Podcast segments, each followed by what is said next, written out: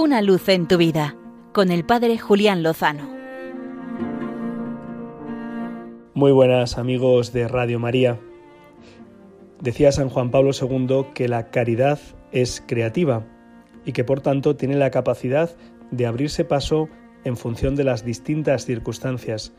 Siempre hay un modo y un camino de hacer el bien.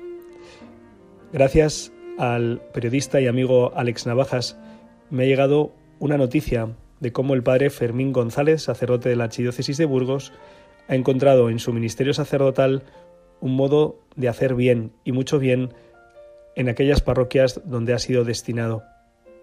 Y es que, siendo sacerdote joven, le mandaron como su primer destino pastoral a la parroquia de Cebrecos, donde encontró la estructura del tejado de la torre de la iglesia en un estado calamitoso. Dice el padre González, no teníamos dinero, así que decidimos arreglarlo nosotros mismos. Empecé con el tema de las obras por necesidad.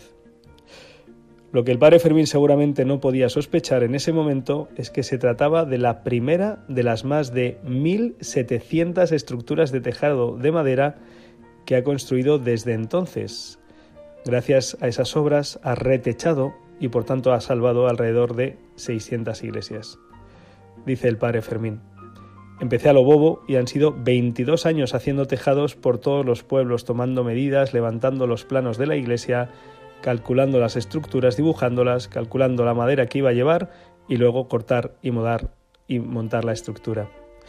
Por este motivo, poco a poco le fueron conociendo en la zona como el cura de la motosierra. Lo cierto es que él, aunque no tenía ni idea de construcción, puso en ejercicio su caridad, que como decía antes es creativa, y así ha ido acompañándose de distintos voluntarios y ha ido rescatando y restaurando cientos de iglesias. Lo han hecho siguiendo la técnica mozárabe que se daba ya en los siglos XII y XIII para la construcción.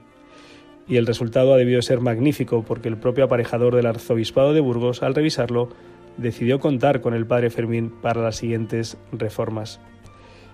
En fin, que muchas veces nos podemos encontrar con circunstancias inesperadas, a veces frustrantes e inquietantes. ¿Cómo iba a afrontar este sacerdote joven que hoy cuenta ya con casi 70 años de vida, que en su parroquia inicial había una gran necesidad de cambiar el tejado y no había dinero?